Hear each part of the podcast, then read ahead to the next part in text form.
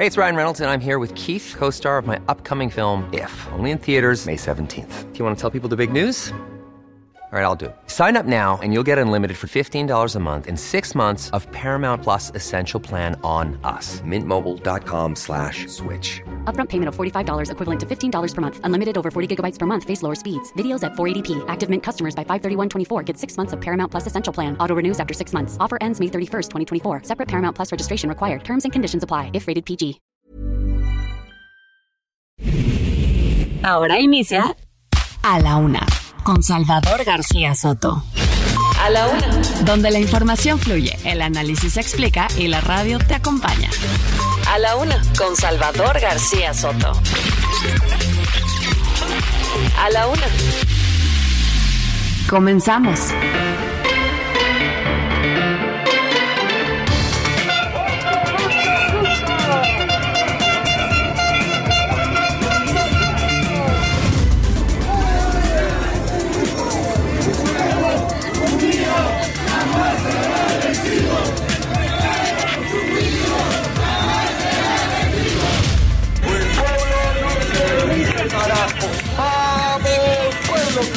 El pueblo no se rinde, carajo.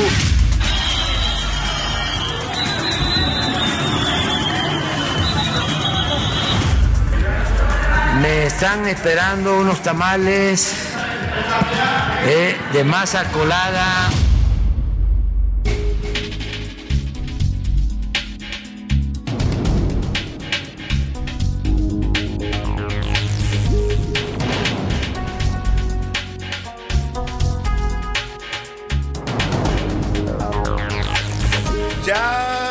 Es la una de la tarde punto en el centro de la República. Los saludamos con mucho gusto. Estamos iniciando a esta hora del mediodía a la una este espacio informativo que hacemos para usted todos los días a esta hora. Usted ya lo sabe, aquí estamos listos para informarle, para entretenerle y para acompañarle también en este momento de su día, en este momento en el que estamos justo pasando el mediodía pues en este jueves 20, perdóname, jueves 2 de febrero, estamos en el Día de la Candelaria, ya comimos un tamalito por ahí, espero que usted también haya degustado este delicioso platillo de la gastronomía mexicana, que es tan del gusto de todos los mexicanos. Y bueno, pues la tradición dice que hoy que hay que pagar los tamales si usted le tocó el niño de la rosca bueno, haya tenido usted o no niño de rosca, pues siempre es un buen pretexto para comerse un delicioso tamalito. Ahí está, tamales oaxaqueños. Que los hay de todos tipos, ¿eh? además de los oaxaqueños, están, pues en cada lugar de la República los preparan distinto y todos son de verdad deliciosos con distintos ingredientes. En fin, en este jueves 2 de febrero, Día de la Candelaria, los saludamos con gusto, le tenemos preparado mucha información importante, lo más relevante que haya ocurrido en las últimas horas aquí en la ciudad, en el país y en el mundo, se lo vamos a tener en las siguientes dos horas aquí en A la Una.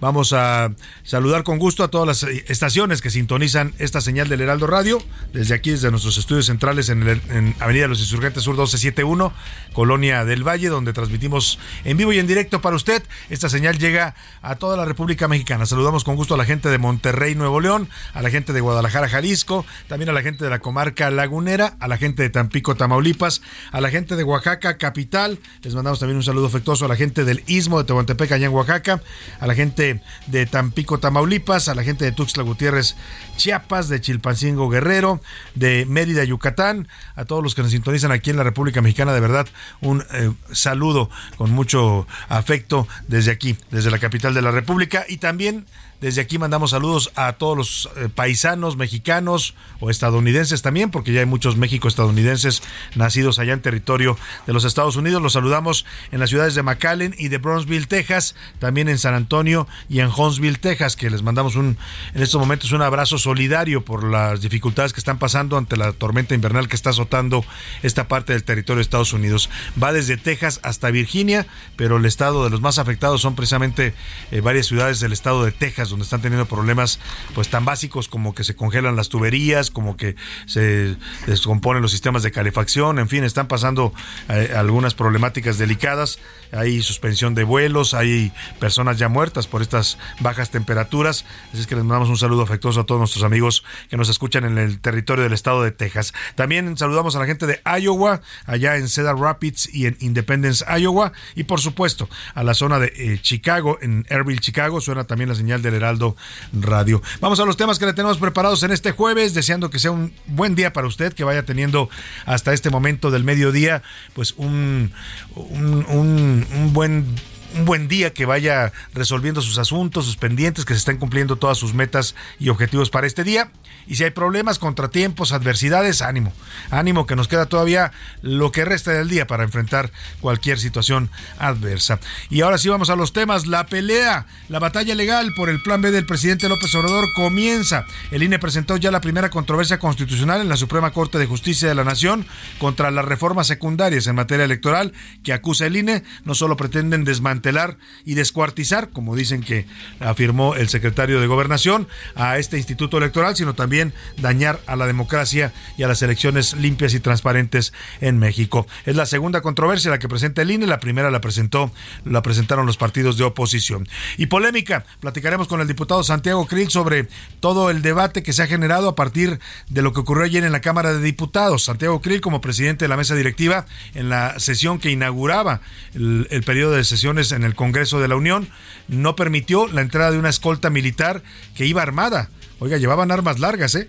O sea, iban a hacer los honores a la bandera lo cual está muy bien. Siempre las escoltas militares hacen este tipo de honores en los eventos oficiales, pero yo nunca he visto necesariamente que vayan armados, y menos a un recinto como es el Parlamento mexicano, la Cámara de Diputados. Llevaban armas de alto poder en todos los soldados atravesadas y el presidente de la mesa directiva dijo no, que armados no entraran, les pidió que dejaran las armas, no quisieron y entonces mandaron la ceremonia al vestíbulo. Esto indignó a los morenistas que están haciendo un escándalo en las redes, que fue una falta de respeto al ejército, a los honores a la bandera.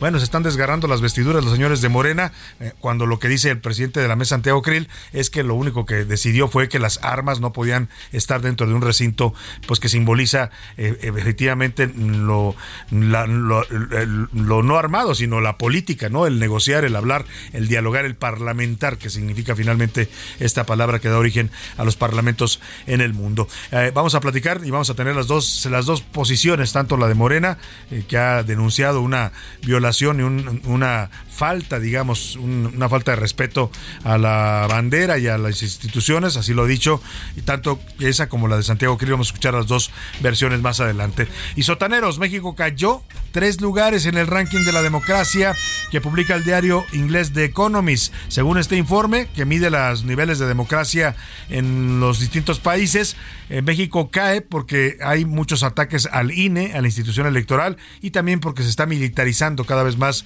la vida pública en el país. Pasamos del lugar 86 al 89 de 160 países.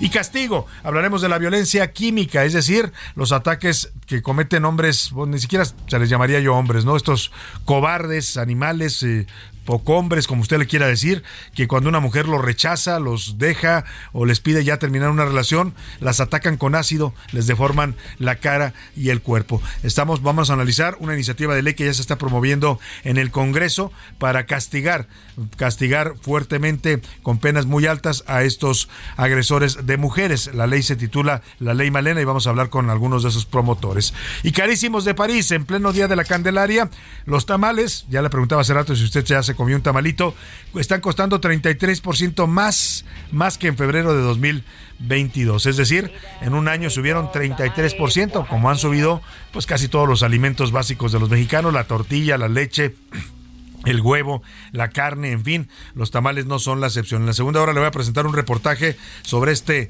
delicioso manjar y el motivo de por qué están subiendo también los precios de los tamales. En los deportes, Play Ball. México con los cañeros de los mochis reforzados comenzó su participación en la Serie del Caribe 2023 que se disputa en esta ocasión en el territorio de Venezuela. Además, alarma, Kylian Mbappé, jugador estelar del Paris Saint-Germain, está lesionado y no podrá jugar en la reanudación de la Champions League. Nos va a contar de todo esto Oscar Mota. También tendremos el entretenimiento con Anaí Arriaga y muchos, muchos temas para compartirle en estas dos horas de su día. Le deseo que vaya usted mm, pues eh, eh, realizando sus labores y que esté pasando un buen momento en este día. Lo vamos a estar acompañando en las siguientes dos horas. Por lo pronto, para que participe con nosotros, como siempre lo hace, ya sabe que este programa siempre, siempre se propone ser un ejercicio de ida y vuelta en el que haya pues esta retroalimentación y comunicación con nuestro público. Le hago las preguntas de este día.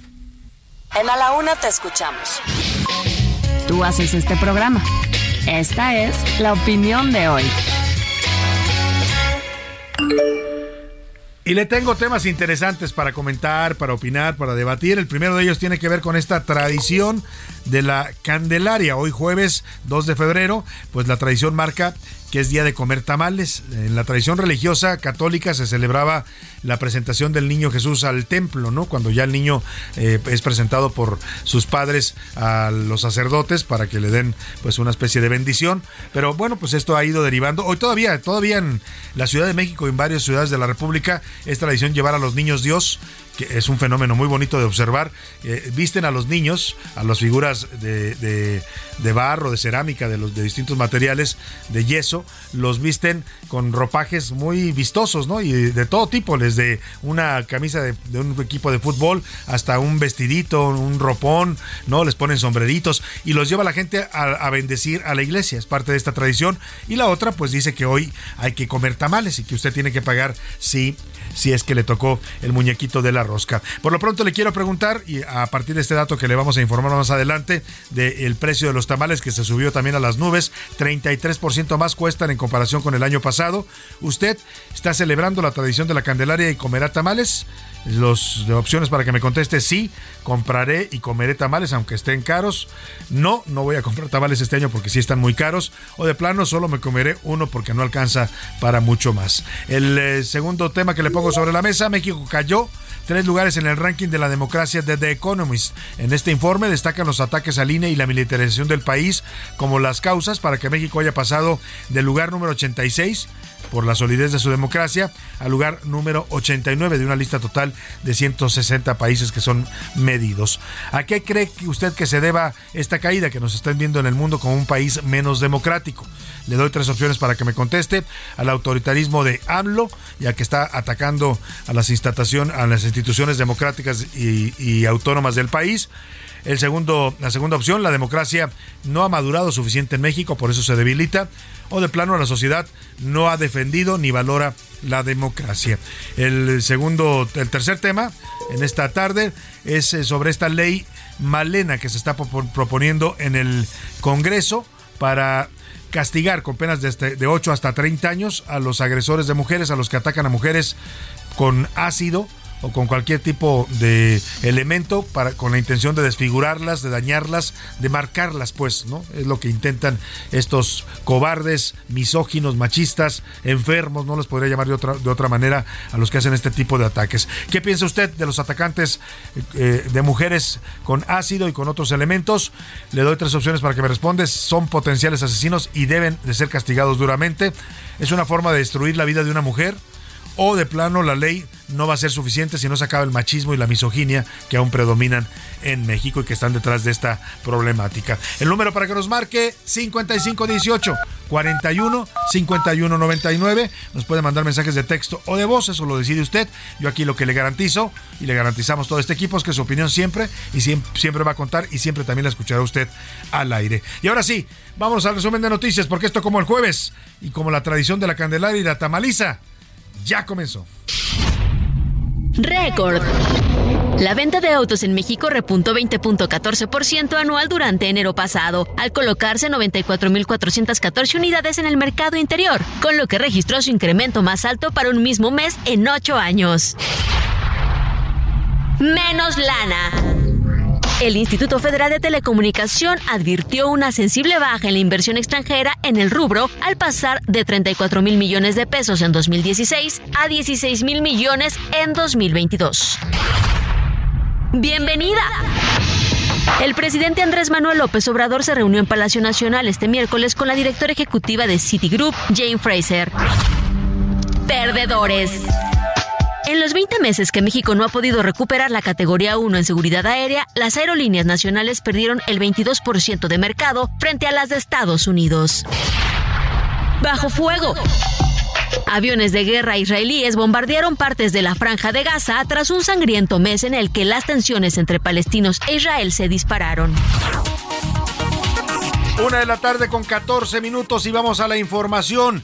Comienza la batalla jurídica contra la, el llamado Plan B, la reforma electoral de López Obrador. Ya había habido una primer controversia, una acción de inconstitucionalidad ante la Suprema Corte presentada por el PRI, PAN y PRD, esta alianza opositora que está impugnando estas reformas. Y ahora se suma el INE, el Instituto Nacional Electoral, que es el principal afectado con estas reformas de López Obrador, porque lo debilitan, le corren personal, le quitan facultades, no quieren que moleste a los políticos que hagan campaña, en fin, todo lo que eh, dice Lorenzo Córdoba que ordenó el secretario de Gobernación a los senadores, el señor Adán Augusto, que les dijo hay que descuartizar, hay que destazar al INE literalmente. Bueno, pues eso es lo que se está impugnando hoy ante la Suprema Corte. Esta controversia que presenta el INE es en contra de la Ley de Comunicación Social y la Ley General de Responsabilidades Administrativas, que son las dos reformas que ya han sido aprobadas por el Congreso de la Unión.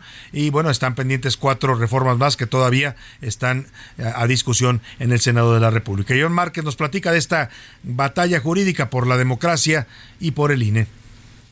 Salvador, buenas tardes. Apenas arrancó el mes de febrero y el Instituto Nacional Electoral ya presentó una demanda de controversia constitucional contra el llamado Plan B de la reforma electoral. Esto porque de acuerdo al INE afecta su autonomía y dificulta el ejercicio de sus funciones que la Constitución le mandata. Asimismo, desequilibra el modelo de comunicación social y perjudica la equidad en la contienda. Recordó que la Constitución establece que los servidores públicos deben aplicar los recursos con imparcialidad, sin influir en la equidad de la contienda, además de que la propaganda gubernamental debe tener carácter y contenido institucional, sin incluir mensajes o imágenes personalizadas que sean usadas para posicionarse. Es decir, que estas modificaciones contravienen al derecho de la ciudadanía de recibir información por parte del gobierno, cierta y objetiva. Finalmente se reclama que hubo violaciones al proceso legislativo y transgrede el principio de democracia deliberativa. Salvador, es la información. Bueno, pues ahí está la controversia del INE, es la segunda que se presenta, se espera que haya algunas más y bueno, pues eh, han llamado desde el INE y desde la sociedad civil a impugnar estas reformas también a través de amparos y otras figuras que se están buscando promover en contra del plan B electoral de López Obrador. Y vamos a otro tema, mire, derivado de estas de estas problemáticas, de estas pues eh, ataques del presidente López Obrador al INE, no se puede llamar de otra forma lo que hicieron con estas reformas, pues eh, la percepción de México en el mundo está cambiando, de ser un país que se le veía como una democracia más o menos sólida, ya más o menos madura, pues hoy estamos retrocediendo en los niveles de democracia según este ranking internacional que presenta la revista The Economist, esta revista que mide eh, eh, los eh, niveles de, de democracia o la solidez de las democracias de varios países, pues dice que México está retrocediendo en estos conceptos. Mi Ramírez nos explica por qué. Buenas tardes, Salvador. Nuestro país pasó del puesto 86 al 89 en el estudio sobre la democracia realizado por The Economist. El estudio mide a 167 países y se basa en cinco categorías, procesos electorales y pluralismo, funcionamiento del gobierno, participación política, cultura política y libertades civiles. En el informe se destaca que López Obrador ha utilizado su posición para atacar a sus oponentes, incluidas las autoridades electorales, y que busca restringir sus poderes de supervisión, así como el financiamiento. Se resalta también la libertad de los medios, que está gravemente amenazada con 13 periodistas asesinados en 2022, y habla sobre el poder que se ha dado a los militares durante esta administración en economía y la seguridad pública, incluyendo el control que tiene la Guardia Nacional hasta el 2028. Hasta aquí la información. Bueno, pues ahí está la percepción sobre la democracia mexicana que se está debilitando según estas mediciones internacionales. Oiga, y ayer le platicamos de todo este desbarajuste que se traen en la alianza, eh, la alianza va por México, que forman el PRI, PAN y el PRD, este comunicado que emiten el PRI y el PAN diciendo pues que su alianza está muy fuerte y que van a ponerse de acuerdo eh, para que en 2024 el PAN conduzca los procesos, así como eh, para la jefa de gobierno o jefe de gobierno y para la presidencia, así como el PRI ya definió los procesos de este año 2023 en Coahuila y el Estado de México.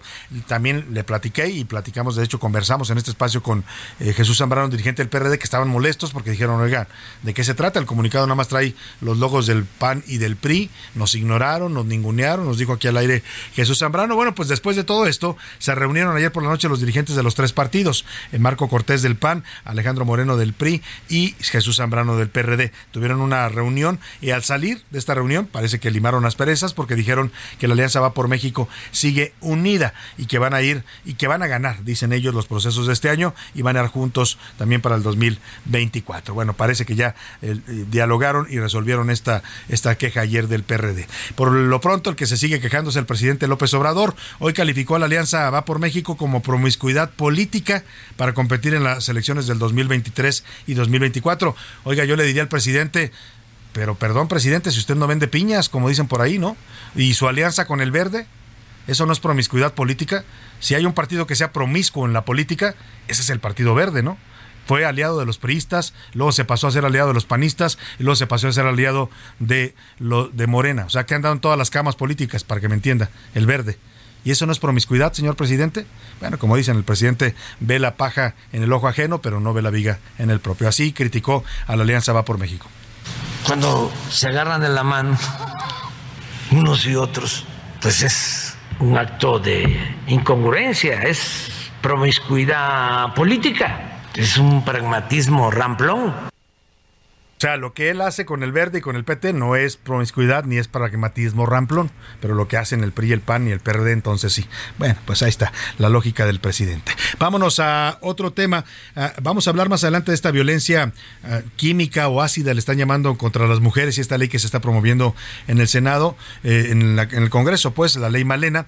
Pero mire, los niveles de violencia en México son de verdad cada vez más impactantes. A pesar de marchas, de protestas, la gente se queja y luego critican, ah, es que son muy violentas las feministas cuando salen a marchar porque destruyen cosas y qué bárbaras, ¿no? Hay gente que se rompe las, vestiduras por eso, pero cuando ve uno este nivel de violencia que le voy a contar, esto, esto, ocurrió en Jalisco, pasó este, iniciando esta semana. Una mujer, una joven mujer, de 21 años, eh, pues le dice a su madre que ya no aguanta a su esposo, la golpea, es un hombre golpeador, eh, ejerce violencia contra ella y deciden ir a denunciarlo, decide dejarlo y lo va a denunciar al Ministerio Público. Esto fue en el municipio de Poncitlán, una agencia del Ministerio Público en Poncitlán, Jalisco, para que usted ubique Poncitlán, es un municipio que está en la ribera del lago de Chapala, ahí muy cerca de, Ocotlán y de esta zona ya casi limita un fe con Michoacán. Bueno, pues va la mujer acompañada de su madre, la madre de 45 años, a demandar, a denunciar a este hombre violento que la golpea.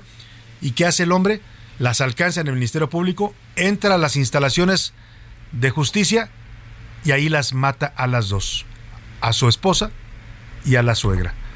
Hay un tremendo escándalo y consternación en Jalisco por estos niveles de violencia. Vamos contigo, Mayeli Mariscal, para que nos cuentes esta terrible, dolorosa, pero real historia de cómo son violentadas y asesinadas las mujeres en México. Era presentar una denuncia. Todo indica que por eh, violencia familiar en contra de la pareja de la mujer más joven y hasta el interior de la agencia es alcanzada las dos, las dos femeninas por este sujeto. Amaga al personal de la agencia y les empieza a realizar detonaciones a las dos femeninas. Cuando esperaban a ser atendidas en la agencia regional del Ministerio Público en Poncitlán, Jalisco, un hombre ingresó para matar de forma directa a su esposa y suegra. Las mujeres de 21 y 45 años, hija y madre respectivamente, acudieron ante la autoridad regional presuntamente para interponer una denuncia por violencia de género. Se oyeron como cinco así como fuertes, pero ya fueron los últimos, pero tiempo atrás se habían escuchado pocos más. Sin embargo, y pese a que la agresión ocurrió al interior del edificio público ubicado en las calles de Cuauhtémoc y Reforma en la colonia centro de este municipio, no se detuvo al sujeto debido a que en el momento en que ocurrieron estos hechos se encontraban solamente burócratas desarmados. Los policías investigadores estaban realizando diligencias en otros lugares del municipio. En el lugar murió de forma directa la mujer de 45 años, mientras que su hija y esposa del agresor de 21 fue trasladada para recibir atención médica, pero debido a la gravedad de sus heridas murió también. Extraoficialmente se habla de que no era el primer episodio de violencia ni la primera vez que acudían a las autoridades para interponer una denuncia. Ahora se investiga si este hombre contaba con alguna orden de restricción. Por lo pronto, el agresor está prófugo, aunque se lleva a cabo un operativo en la región Ciénega para tratar de localizarlo. Desde Guadalajara, Mayeli Mariscal, Heraldo Radio. Bueno, pues actualizando esta información, esta crónica que nos hace Mayeli Mariscal de este caso horroroso, terrible, de verdad. Yo me pregunto qué está pasando en Jalisco. ¿no? O sea, ¿se acuerda que hace poco también se les escapó un detenido de, de, una agencia del Ministerio Público? Rompió una ventana y se salió corriendo. Y ahora van y matan en la agencia del Ministerio Público, donde se supone que debe haber seguridad, donde no, debería poder entrar un hombre armado. Pues, ¿qué está sucediendo con la justicia en Jalisco? Bueno, pues ya detuvieron a este eh, asesino, este feminicida. Fue detenido en Tepic, Nayarit, la última actualización que nos manda Mayeli Mariscal. Ya le daré más información. Por lo pronto, vámonos a la pausa con música. ¿Dónde estás, corazón? Hoy es el día de Shakira, porque es su cumpleaños aquí en A la Una. Ayer te busqué cielo, mi cielo, no te encontré. Puedo pensar que huyes de mí. En un momento regresamos. Ya estamos de vuelta en la Una con Salvador García Soto. Tu compañía diaria al mediodía. La rima de Valdés. ¿O de Valdés la rima? En medio de tantos males, de algo bueno yo me entero, que siendo 2 de febrero hay que ir por los tamales. Bien que ya corriendo sales, ¿a dónde es la tamaliza? Y si puedes, porfa avisa en cualquier chico ratito quién se sacó el muñequito. El gobierno lo analiza. Si se lo sacó Claudita, que haga tamales de chivo, pa' que quede en el archivo y así nadie el metro audita. Pa' que se vea más bonita. Si se lo sacó Marcelo, de dulce y de caramelo que invite los tamalitos, que con su champurradito se los acepte el abuelo. Y si el peje es responsable, seguro serán de rajas. Si te pica la marmaja, pa' que de tus sobres hables porque pica más que un sable ese tema picosito. Ay, yo no sé, papacito, me callo por un tamal sin la carne de animal. No me gusta ni un poquito. La cantante colombiana Shakira siempre ha sido caritativa. Creó la fundación Pies Descalzos, que busca contribuir a los desafíos de calidad de la infraestructura educativa, de la docencia y de los procesos de innovación que enfrenta la educación en el país y en Latinoamérica.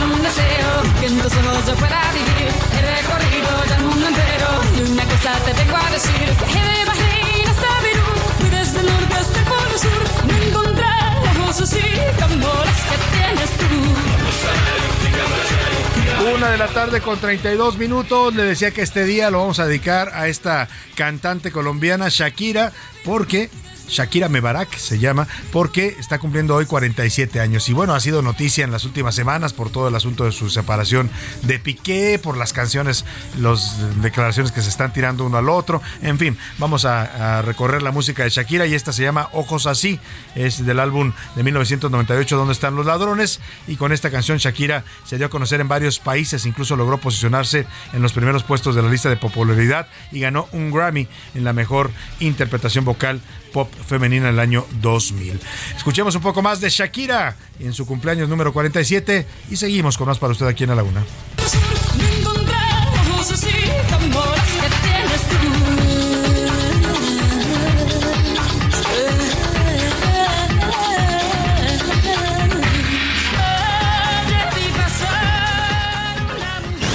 A la una, con Salvador García Soto. Oiga, y las fuertes nevadas, producto de una tormenta invernal que está azotando buena parte del territorio de los Estados Unidos, desde Texas hasta Virginia, pasando por Tennessee, por Mississippi. Hay afectaciones severas en el estado de Texas y vamos a ir hasta allá en este momento con eh, nuestro corresponsal Juan Guevara, en, que está en Huntsville, Texas, y nos tiene información sobre pues ya una tragedia que se está reportando en el estado de Texas. Ya se reportan hasta seis personas fallecidas en medio de esta tormenta invernal. ¿Cómo estás, Juan? Te saludo con gusto allá en Houston, en Huntsville, Texas, perdóname. Buenas tardes. Mi querido Salvador, muy buenas tardes. Te saludo desde Now Media Radio 104.3 aquí en Huntsville. El clima invernal ha provocado heladas en una amplia franja de los Estados Unidos, lo que han obligado hasta este momento a 1.700 vuelos a nivel nacional ser cancelados y han paralizado el tránsito en las carreteras al menos cinco personas han muerto en carreteras resbaladizas y dos, dos, policías del estado resultaron gravemente heridos, incluyendo un agente que quedó atrapado debajo de un camión, han señalado las autoridades. Conforme la tormenta avanza hacia el este, las autoridades están emitiendo alertas y avisos desde el extremo oeste de Texas hasta Virginia Occidental. Se pronostican varias rondas de precipitación mixta, es decir, lluvia helada y aguanieve para varias zonas este miércoles, lo que significa que algunas regiones podrían verse afectadas más de una vez. Esto lo está advirtiendo el Centro de Predicción Meteorológica Federal. Los servicios de emergencia están respondiendo a cientos de accidentes vehiculares en Texas y Greg Abbott, el gobernador, pidió a la población que se abstenga de conducir lo más posible. Las autoridades dijeron que una persona falleció en un, choque múltiple en Austin estas primeras horas del miércoles. Un hombre de 45 años también murió el lunes por la noche luego de que su camioneta se impactara con una barrera de seguridad cerca de Dallas y las condiciones resbaladizas que existen en este momento en Arlington, Texas. ¿Qué se espera el día de hoy? Aproximadamente otros 900 vuelos cancelados, todos estos vuelos en el Aeropuerto Internacional de Dallas Fort Worth. Y obviamente eh, eh, esperamos todavía mañana jueves el 50% de los vuelos cancelados. Te mando un saludo. Muchas gracias, Juan Guevara. Yo también te mando un saludo, un abrazo a todos los tejanos que nos escuchan. Tenemos cuatro emisoras allá en el estado de Texas, en Bronzeville, en McAllen, en Huntsville, Texas, donde está Juan Guevara, que es el director de Now Media Radio, eh, y también, por supuesto, en San Antonio, Texas. Un abrazo para todos ellos y esperemos que la situación pues empiece a controlarse. Lamentablemente ya hay, ya hay pérdida de vidas humanas por esta onda fría y estas nevadas que están afectando al territorio de Texas y buena parte de los Estados Unidos. Oiga, y ayer le platicábamos este pues relajo que se en la Cámara de Diputados cuando el presidente de la mesa directiva, Santiago Krill, que estaba presidiendo la sesión de Congreso, se estaba instalando el periodo ordinario de las dos cámaras, tanto el Senado como la Cámara de Diputados, pues impidió que una escolta del ejército que iban armados con armas largas entraran al salón de sesiones para realizar los honores a la bandera. Bueno, eh, la Junta de Coordinación Política anunció que va a enviar un extrañamiento a Santiago Krill al excederse en sus funciones por no haber permitido el acceso al salón de plenos de esta escolta del ejército para rendir los honores a la bandera. Hay una tremenda polémica en las redes sociales entre los que defienden la decisión de Santiago Krill diciendo no tienen por qué entrar soldados armados al recinto legislativo y también los que dicen pues que se cometió una falta por parte del presidente la mesa directiva, al ejército y a esta ceremonia solemne que era los honores a la bandera en la inauguración de la sesión de Congreso. Para hablar de este tema, por cierto, el presidente López Obrador hoy justificó la presencia de soldados armados en la Cámara de Diputados, dijo que forman parte de un protocolo que había solicitado el Congreso y que está en el reglamento del propio Congreso y criticó ah, fuertemente a Santiago Krill porque dijo que todo esto de impedir el acceso fue pura politiquería. Hago contacto para escuchar una de las partes en esta polémica con el diputado Ignacio Mier, coordinador de la bancada de Morena en la Cámara de Diputados. ¿Cómo está, diputado? Qué gusto saludarlo. Buenas tardes. No, al contrario, Salvador, para mí es un honor. A ver, la oportunidad de saludarte y a tu auditorio. Igualmente, igualmente, me da mucho gusto saludarlo. ¿Qué pasa con este asunto? ¿Por qué, por qué eh, eh, Morena pedía que entraran estos soldados armados? Mira, este, lo que sucede es que el, entre una serie de de violaciones que le hizo al reglamento, el diputado Santiago Krill, lo más grave es que rompió la institucionalidad. y el marco constitucional, legal y reglamentario de la Cámara de Diputados. Él representa la unidad de todas y todos los diputados. Y el día de ayer, él representaba la unidad y los equilibrios de las senadoras, senadores y diputadas y diputados. Del Congreso de la Unión, ¿no? Del Congreso de la Unión, era ni más ni menos el máximo honor que puede tener un mexicano y legislador de ocupar esa, esa. Y él, en, cegado por sus intereses normales, legítimos, electorales, violentó todo, no notificó ni a las mesas directivas de la Cámara ni del Senado, ni lo hizo al Pleno ni a la Junta de Coordinación Política de ambas cámaras la decisión que iba a tomar de interpretar el reglamento, que si es su facultad, pero lo que no podía hacer, romper la institucionalidad y agraviar no solamente a los diputados y a diputadas, sino a los símbolos patrios, porque hay un reglamento que tiene que ver con el, las escoltas que custodian el símbolo de la unidad de los mexicanos, que es la bandera. Y el reglamento establece claramente que tiene que ser con el armamento orgánico. Pero siempre hay criterio cuando entran en contradicción dos reglamentos, el de la Cámara que prohíbe que tenga entre gente armada, y, y han estado aquí. Estuvieron el año pasado y se les pidió que prevaleciera el reglamento de nosotros y que dejaran pertrechados su armamento. Y así sucedió, lo hizo el anterior presidente Sergio Gutiérrez y lo consultó con el Pleno y todos se lo avalamos. El día de ayer fue un mal día para Santiago Krill, muy mal día para un abogado constitucionalista. Este, hoy mismo estamos debatiendo eso. Eh, es un tema muy delicado porque el ejército mexicano y lo que ellos representan, la custodia del Ávaro Patrio, tiene un reglamento. Todos los mexicanos en la escuela nos lo enseñaron en civismo, del respeto que debe, porque es el símbolo de la unidad de los mexicanos.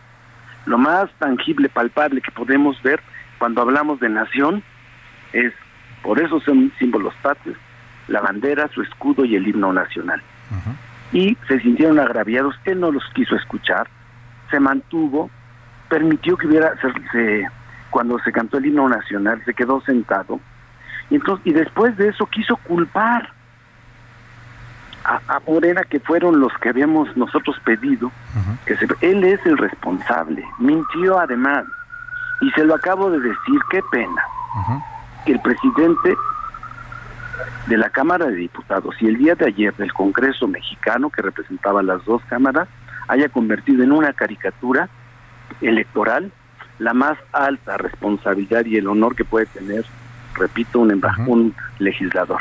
Ahora, por lo que entiendo, diputado, usted me dice, no estaba mal Santiago Krill en cuanto a que no podían entrar armados, pero lo que se equivocó fue en haber impuesto unilateralmente esta decisión y no haberla consultado al Pleno antes. No, y haberlo dejado porque el recinto eh, el recinto legislativo no es el salón de plenos. el, el recinto es, sus jardines, todo, toda la instalación. Todos. Y hemos tenido ceremonias en la bandera con la presencia del ejército y su orquesta sinfónica y su banda de guerra y se ha cumplido con el protocolo. Pero no quiso dialogar con nadie porque lo utilizó como un espacio para promoción personal, tenía contratados carrusel de medios. Fue muy lamentable lo que hizo Santiago, todos lo lamentamos, es muy vergonzoso para el Congreso mexicano. Y bueno, se lo acabamos de expresar de manera respetuosa pero firme, todos los coordinadores en este momento aquí en el salón de plenos de la Cámara de Diputados. Con este extrañamiento que le hacen por su, su conducta. Eh, entonces, lo que usted me dice es, no había problema en que entraran armados, o sea, pudo haberse permitido, pues y dejar pertrechados como ya ha sucedido en muchas ocasiones. O sea, dejar sus armas afuera y pedirles que entraran sin armas. Exactamente, y ah, porque hay un protocolo de la Cámara que establece que no deben entrar y un reglamento de las Fuerzas Armadas que deben de custodiar con su armamento orgánico. Entonces, dialoga uno, se ponen de acuerdo, lo hemos hecho muchas veces, pero él los permitió y los dejó en el, a la bandera y le dio la espalda en el vestíbulo y los diputados adentro y la bandera afuera. Fue un desastre, ¿eh? un desastre. Bueno, pues eh, ahí está el extrañamiento que está emitiendo la Junta de Coordinación Política, pues eh, por esta conducta del diputado Santiago Krill Miranda. Aprovechando que lo tengo en la línea, eh, diputado, si me permite, le quiero preguntar, Morena definió ya sus prioridades, tuvieron su reunión parlamentaria, para, su reunión plenaria, perdóname, para definir su agenda para este periodo que inicia. Y uno de los temas que están proponiendo, bueno, que propuso el presidente y ustedes van a impulsar es esta ley de cabotaje. Ayer conversábamos en este espacio con un capitán de la Asociación Sindical de, de Pilotos de ASPA, que están pues eh, diciendo que esta ley es muy peligrosa para la aviación mexicana, que puede desmantelar prácticamente nuestras aerolíneas si se permite la entrada de aerolíneas a vuelos domésticos de otros países. ¿Cómo está viendo Morena esto y qué tanto está impulsando el impacto que puede tener esta ley? Miren, nosotros lo hemos estado revisando. México y se han querido comparar ellos con los países del, mercado europeo, del, del, euro mercado de la comunidad, sí. Fíjate que el territorio de España es el equivalente casi al territorio de Chihuahua, ¿no? La, distancia que hay entre Tijuana y, la península de Yucatán son más de 3.000 kilómetros. Entonces, no es la misma realidad y no tenemos la posibilidad.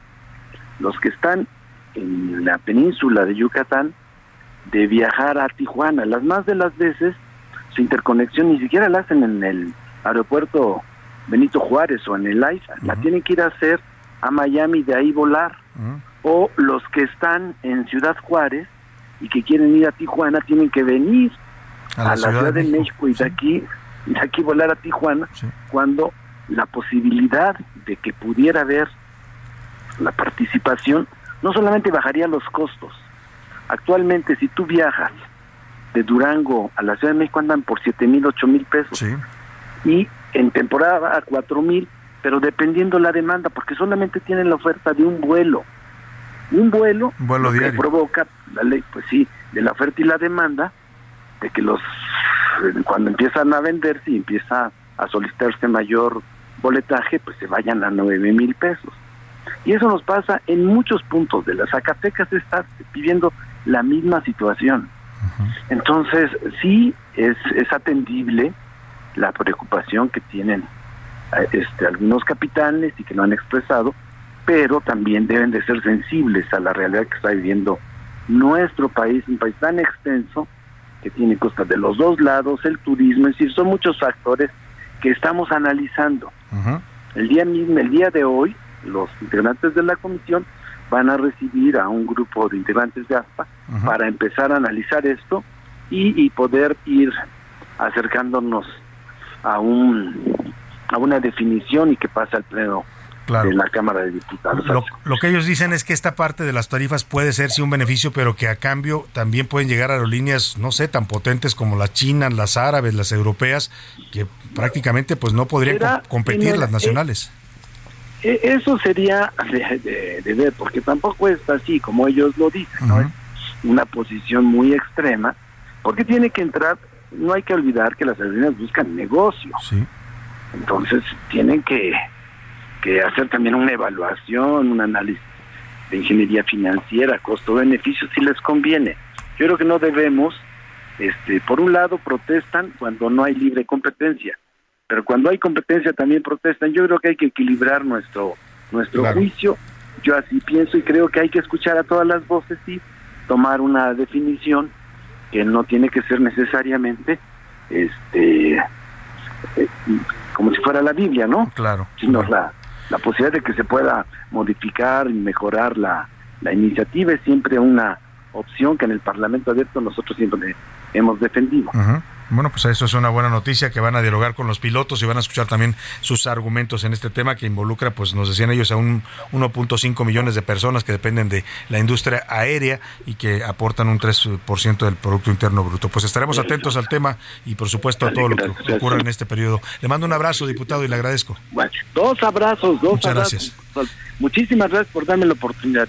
Al contrario, gracias a usted por la confianza en este espacio. Es el diputado Ignacio Mier Velasco, coordinador de los diputados de Morena, de la mayoría de Morena. Pues ellos dicen que Santiago Krill se equivocó en el procedimiento, que pudo haber dialogado con eh, la escolta del ejército y haberles pedido que dejaran las armas afuera. Lo pudieron haber hecho, pero que él decidió pues romper estos protocolos. Escuchamos porque está hablando en estos momentos en vivo en la sesión, en la, en la sesión en la sesión de, San Lázaro, el diputado José Elías Trisha defendiendo la posición de Santiago Krill, que también ya se ha quejado de este extrañamiento que le hace la Junta de Coordinación Política. Señor presidente, el grupo parlamentario del PAN ha escuchado respetuosamente a todas las diputadas y a todos los diputados en esta sesión, como lo hizo el día de ayer en la Junta de Coordinación Política. No vamos a aceptar ni mucho menos avalar que se pretenda distorsionar la realidad en una crónica de conveniencias personales, y lo digo con absoluta claridad, no merma para el grupo parlamentario del PAN el respaldo absoluto a nuestro presidente de la Cámara de Diputados, Santiago Krill, que hemos propuesto desde el primer día de esta legislatura como nuestro representante en la mesa y hemos desenvuelto en todo momento las razones por las que así se ha hecho. Trayectoria, integridad, ética y ejemplo. Presidente, cuenta con el grupo parlamentario del PAN. Bueno, pues ahí está la defensa que está haciendo el PAN de Santiago Krill diciendo que no aceptan este extrañamiento, que Santiago Krill para el PAN actuó adecuadamente. Ya escuchó usted la otra posición, que es esta del diputado Ignacio Mier, diciendo que Krill violó, ofendió y violó protocolos de respeto a la bandera y al ejército, eh, que no aplicó eh, pues una interpretación adecuada de estos reglamentos que impiden la presencia de armas en el ejército. Vamos a escuchar en estos momentos a María Guadalupe Chavira de Morena, que está ya el debate por esta eh, eh, pues llamado de atención, extrañamiento que le hacen los partidos representados en la Cámara de Diputados al presidente de la mesa directiva, Santiago Krill. Gracias, Santiago Krill, diputado. El día de ayer, fuera máscaras, conocemos tu verdadero rostro. Te dices ser demócrata, pero eres un autoritario. La mesa directiva es un cuerpo y eso lo establece el artículo 260 del reglamento. No eres la persona la que determina si das el uso o no de la palabra y también sobre el protocolo que el día de ayer fue lamentable tu actuación. Y quiero recordarles, porque no, no somos iguales, cuando el espurio Felipe Calderón puso aquí a más de cinco mil militares y también a francotiradores porque hicieron la calificación presidencial, eso es recordarles porque es actuar con cinismo cuando se dirigen y nos quieren a nosotros equiparar. No, no somos iguales. Y decirte que estamos exigiendo, sí, que seas un hombre consecuente, que actúes con altura de miras. Este pleno ya no lo puedes gobernar. No hay la garantía de tu imparcialidad y no podemos garantizar que, lo, que se traduzca en tener gobernabilidad en las decisiones. Así es que te exigimos que revises en tu conciencia. No puedes seguir al frente de la mesa directiva porque no garantiza. Esto está subiendo de nivel. Es la diputada María Guadalupe Chavira de Morena y está pidiéndole a Santiago Krill que renuncie prácticamente, que renuncie a la presidencia de la mesa directiva porque le dice ya no vas a tener gobernabilidad. O sea, Morena prácticamente está desconociendo a la presidencia de Santiago Krill. No sé si se pueda dar esta figura que están pidiendo, pero bueno, pues ya escuchó usted los argumentos de uno y otro lado en esta polémica. ¿Qué piensa usted? ¿Se ofendió a la bandera? Mándenos sus mensajes. ¿Se ofendió a la bandera? O estuvo bien Santiago Krill? ¿Quién tiene la razón aquí? Morena, que dice que fue una ofensa a la bandera y al ejército no haberles permitido entrar armados al salón de sesiones, o Santiago Krill, que dijo las armas están prohibidas en el salón de sesiones y no pueden pasar. Mándeme sus comentarios al 5518 41 51 99. Vamos midiendo también este tema que ya desató mucha polémica. Oiga, rápidamente, donde hay polémica también es en el gobierno de la Ciudad de México, porque revelamos, y lo di a conocer el lunes en las Serpientes Escaleras, fuimos los primeros que lo sacamos, ya no se lo comenté aquí porque se nos eh, pasó, pero el caso es que el consejero jurídico de la Ciudad de México, Néstor mm, Solano, Néstor Vargas Solano, muy cercano a la jefa de gobierno, está denunciado y acusado por una mujer, por una colaboradora, de abuso sexual. Es el segundo funcionario de Sheinbaum, de su gabinete, al que acusan de abuso sexual. El primero terminó suicidándose, fue el exdirector de Sedubi, Rafael Hernández. Escuchemos. La jefa de gobierno, Claudia Sheinbaum, exigió a la Fiscalía de la Ciudad de México y a la Secretaría de las Mujeres que revisen la denuncia contra el consejero de Servicios Legales, Néstor Vargas, por posible abuso sexual. La Fiscalía que pueda resolver que hay esta denuncia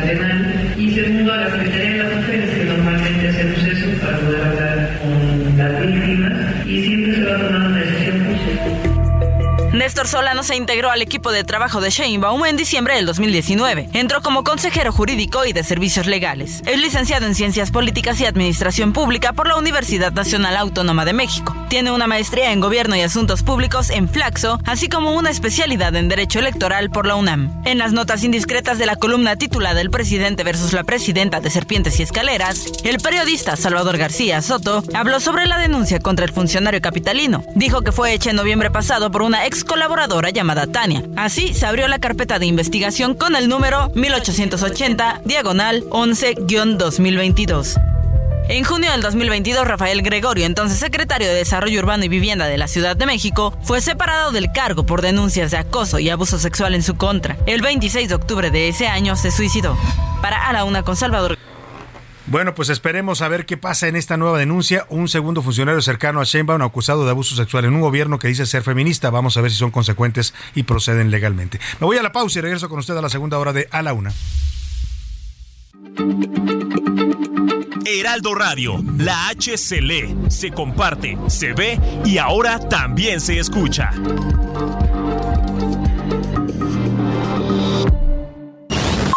Ya estamos de vuelta en A la Una con Salvador García Soto. Tu compañía diaria al mediodía. Cuando estaba en el colegio, Shakira fue rechazada en el coro escolar porque su voz no sonaba tan bien junto a las demás, ya que tenía un vibrato demasiado fuerte que no iba en armonía con el grupo. La maestra de canto le dijo a Shakira que sonaba como una cabra. Una cartica que yo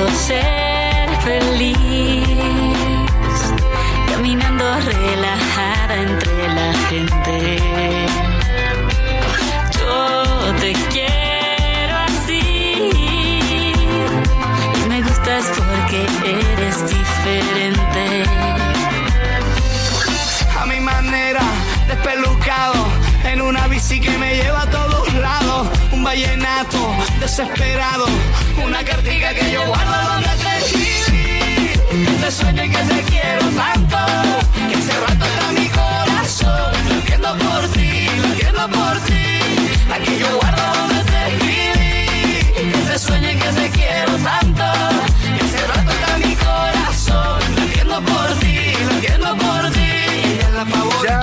son las 2 de la tarde en punto en el centro de la República y los saludamos con gusto y a esta hora iniciamos la segunda hora de A la Una. Vamos a la segunda parte de este espacio informativo todavía con muchos temas, mucha información, historias, noticias, entrevistas, sus mensajes, por supuesto, sus opiniones, muchas cosas que compartirle todavía, en esta segunda parte.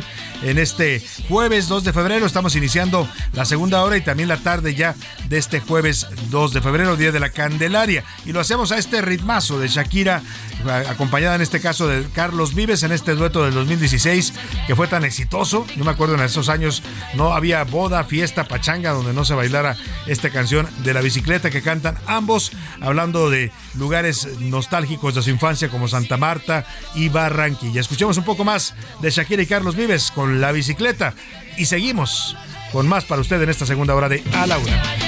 Bicicleta. Óyeme, Carlos, llévame en tu bicicleta. Quiero que recorramos juntos esa zona, desde Santa Marta hasta la Arenosa. Lleva, llévame en tu bicicleta, pa' que juguemos con la trampa y en chancleta. Que se que algún día le muestres el Tayrona, después no querráis ir a Barcelona. Bueno, pues ahí está. Todavía hablaba de Piqué en esta canción, ¿eh? Todavía las cosas estaban bien entre ellos. Ya ahí le hablaba bonito Shakira a Piqué, lo mencionaba en esta letra de esta canción. Ahora ya le dice, eres de lo peorcito, ¿no? Pues, cambiaste un qué, un, Casio por un Rolex, no sé tantas cosas le dice. Bueno, en fin, vamos a los temas que le tengo preparados en esta segunda hora. Es Día de la Candelaria y obliga hoy la tamaliza, pero los tamales lamentablemente subieron hasta 33% su precio con respecto al año pasado. Están costando hasta 24 pesos un tamal, ¿eh? Imagínese usted, le voy a tener un reportaje que le preparamos sobre el incremento de este producto que es tan del gusto de los mexicanos. Platicaremos con Marcela Fuente, diputada diputada local por Morena en el Congreso de la Ciudad de México, donde están promoviendo la ley de Malena, así le denominan una ley que busca sancionar y castigar con penas de hasta 30 años de cárcel a hombres que agreden a mujeres con ácido, con elementos químicos o con cualquier otro tipo de sustancia con la que busquen dañar a las mujeres. Vamos a tener este tema. También en Chilpancingo buscan quitarle la licencia al exdirector del zoológico. Ayer le platicamos esto y lo vamos a actualizar el día de hoy de este director que para la Navidad dijo, pues no sé si no tenía presupuesto o qué pasó, pero dijo, pues tráiganse unas cabras, unas cabras pigmeas de las que tienen ahí bajo custodia en el zoológico. Es una especie creo que nativa de África, o no sé dónde venga esa cabra pigmea, ya le daré más datos. Por lo pronto, pues se le hizo fácil hacerlas en barbacoa y eso fue lo que cenaron en Navidad. Cuatro cabras. Ya están diciendo que le van a quitar la licencia a este sujeto que además ya había sido denunciado por vender animales, por traficar con animales del zoológico. En fin, vamos a tenerle también esta historia y mucho más en esta segunda hora, pero como siempre a esta hora lo único importante pues es escuchar su voz y sus opiniones y comentarios que amablemente nos hace llegar. Ya están conmigo aquí en la mesa y les doy la bienvenida. Laura Mendiola, ¿cómo estás Laura? ¿Qué tal Salvador? Pues muy contenta de nuestro segundo día de febrero. Ya. Ya iniciamos, tenemos un puentecito en puerta el lunes para los que trabajan de una vez les adelanto, tenemos un puentecito. Del 5 de febrero, ¿va? Exactamente, que es domingo, pero no hay actividades, no, hay clases. Bueno, así que les estoy dando esta buena noticia. Muy buena. ¿no? Y Laura la veo contenta porque ya se comió su tamal, ¿no? Llegó reclamando porque ya, nos, ya nos habíamos acabado los tamales, pero le, todavía le guardamos uno. Si alcance, quiero decir que bajo protesta digo que solo me dejaron los dulces. Oye, y un champurrado que está más delicioso, ¿no? Porque ¿eh? un buen tamal sin un atolito o un champurrado no es un tamal, así es que pues aquí hicimos el ritual completo. frito, natural, Salvador, o en torta. A mí me encanta, me encanta natural, pero también frito me fascina. En torta no tanto. ¿Tú? Yo soy Tim Torta, fíjate. Fíjate, torta de tamal. Tú, José Luis Sánchez. yo así es. Bienvenido, ¿cómo estás? Salvador García Soto, ¿cómo estás? Laura la bonita tarde, bonito jueves. Yo soy así simple, ¿eh? Porque sí es mucha masa. Natural, ¿te gusta? Sí, me voy a meterle en una torta. Bueno, es que es, como los chilaquiles en torta. Sí, es que José Luis es chico fitness, entonces José Luis siempre... No, yo, también, pero, pero la verdad es que, digo, de hecho, o sea, no me la como, pero, pero digo, cuando... cuando Son ricas, yo probé la torta de tamal y rica. de verdad, es como cuando Es algo que, que nos critican mucho a los chilangos, ah, ¿no? De la gente de la República.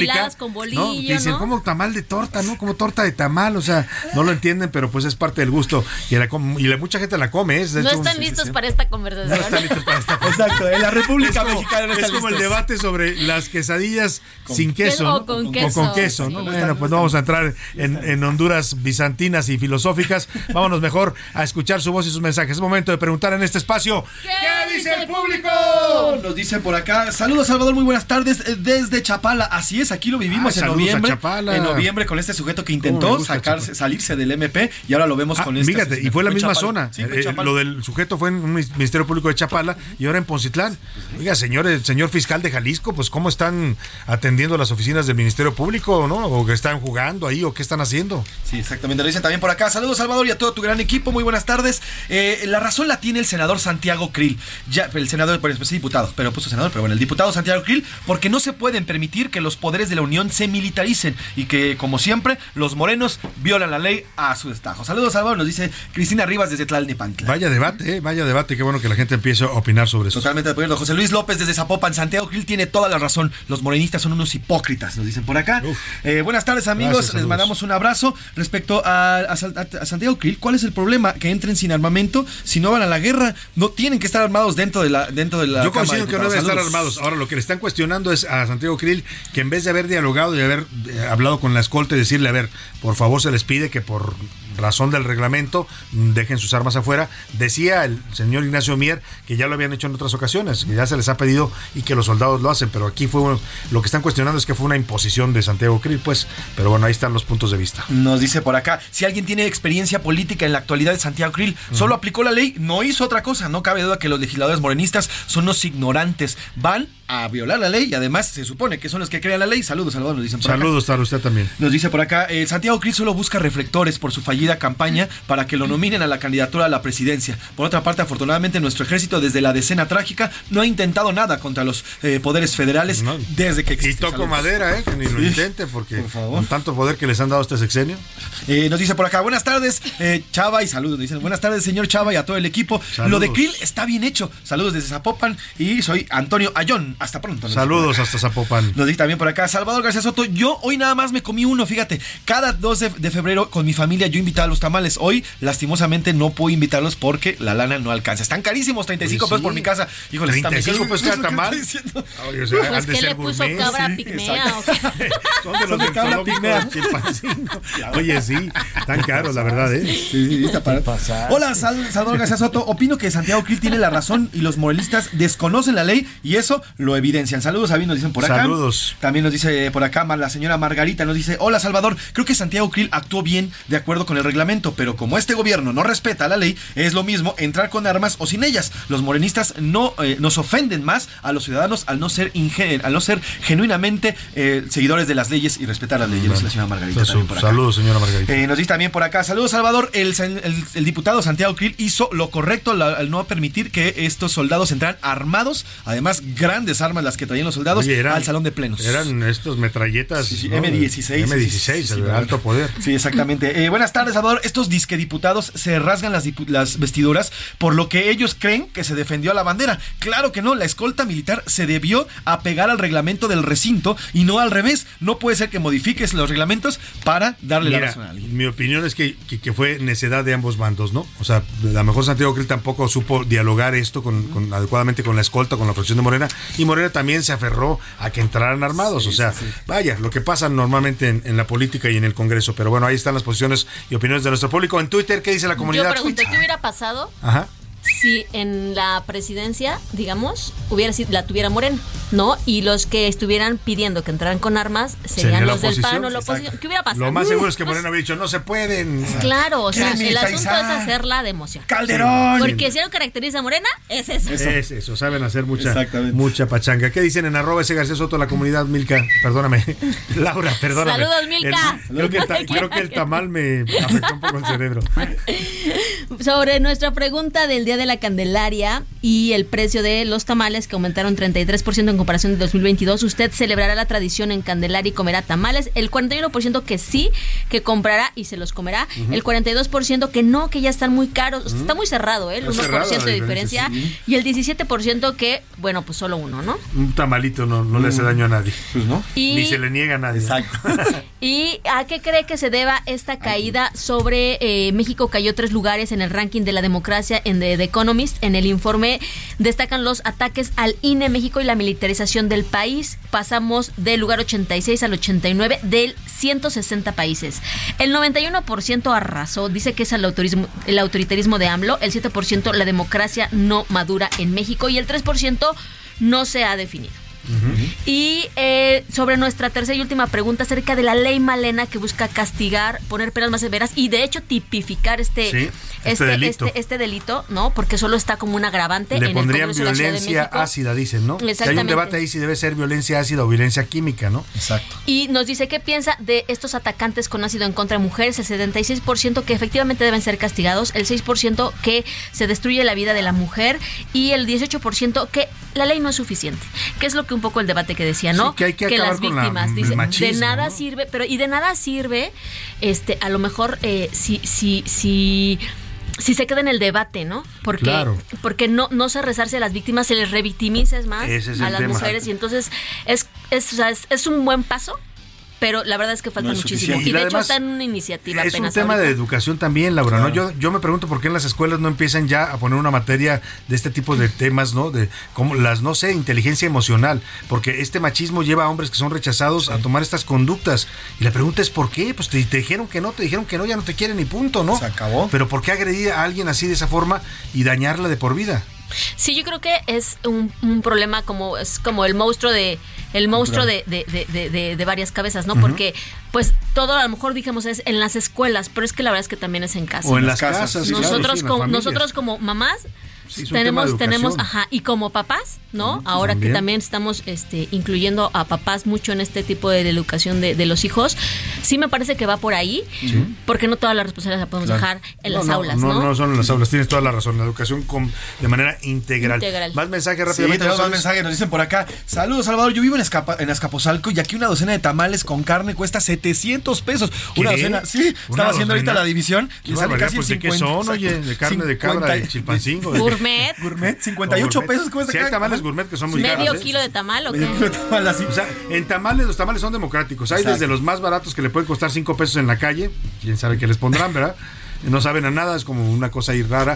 Pero también hay otros de precio intermedio y hay unos muy caros que, son, son más gourmet, lo que dice Laura. yo la verdad es que los prefiero de pollo De pollo. Los verdes, sí, A mí el verdes. verde. A mí el verde. Verde, pero de- el con verde de pollo. carne de cerdo me mata. Sí, sí, también me mata. Sí, mata. y que pique que Sí, pique o que no pique que pique. que pique Que pique, que pique, dirán por allá. Rápidamente. Salvador, es- coincido contigo. Pienso que nosotros como ciudadanos nos dejamos llevar por las pasiones de la política. Creo que ambos bandos tienen y no tienen razones. Bueno, pues ahí están las opiniones. Les agradecemos como siempre comunicarse con nosotros. Y vamos precisamente a esta nota que nos preparó Iván Márquez sobre la tamaliza del día, del día de la Candelaria y el aumento de los precios de los tamales. Hay tamales oaxaqueños, tamales calientitos.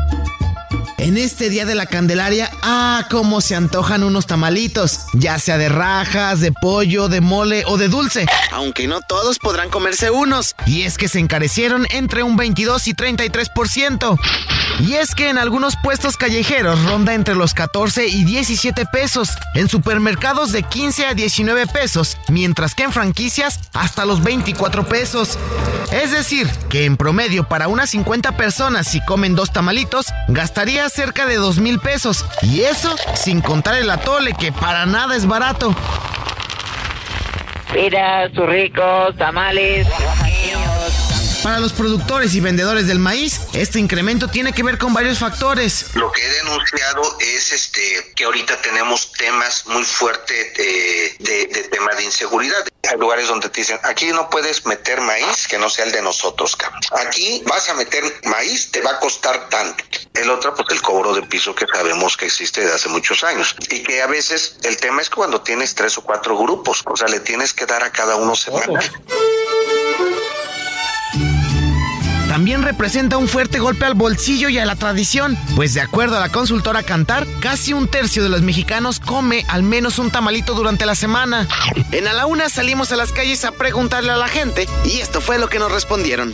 Entre 18 19 pesos. Creo que los más caros que vi fue de 20. Pero si hablamos de años para atrás hacia acá, sí, sí subieron. Sí, he notado un incremento en el precio de los tamales, a diferencia de meses pasados. A mí me gustan los tamales verdes, los de fresa y también los de rajas, pero últimamente los he visto muy caros. Un solo tamal en 27 pesos. Sí, la verdad yo encontré unos tamales de dulce en 25 pesos y se me hacen súper caros. Y pues no quiero imaginarme a la persona que le tocó el muñeco de Reyes cómo le va Así los tamales en la Candelaria que ya salen en un ojo de la cara, al igual que muchos productos, pero que le pondrán punto final al clásico Guadalupe Reyes.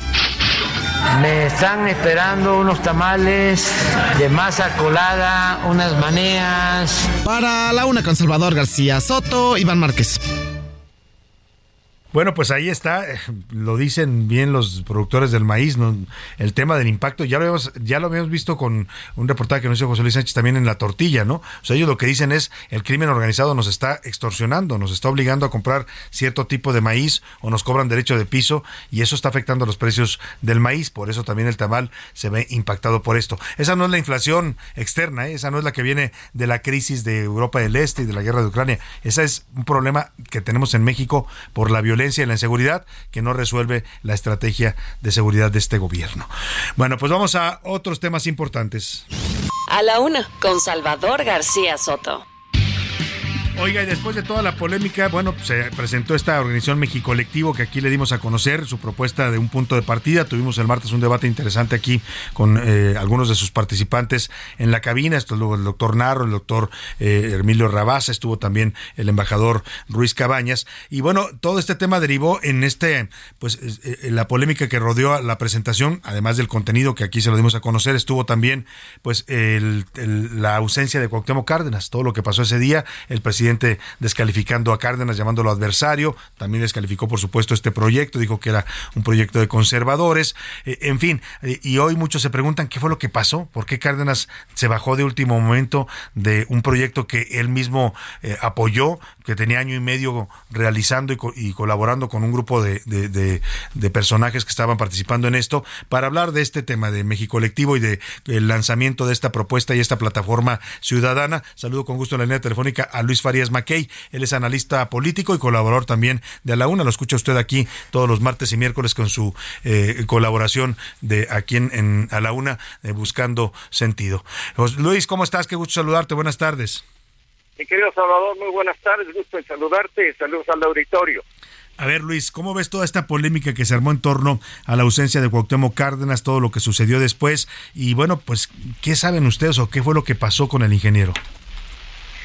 Bueno, empezaría por lo último. Eh, yo en lo personal lo único que sé es lo que él publicó en su carta, que por consideraciones políticas eh, no seguiría en el, proyecto, aunque eh, en el mismo texto deja ver que sigue simpatizando con él y con la necesidad de abrir espacios de entendimiento y de deliberación entre los ciudadanos para encontrar pues, una nueva visión de país. Pero a ciencia cierta, yo no he tenido oportunidad de platicar con él, le mandé mi respeto este, cuando me enteré que, que había decidido ya no continuar.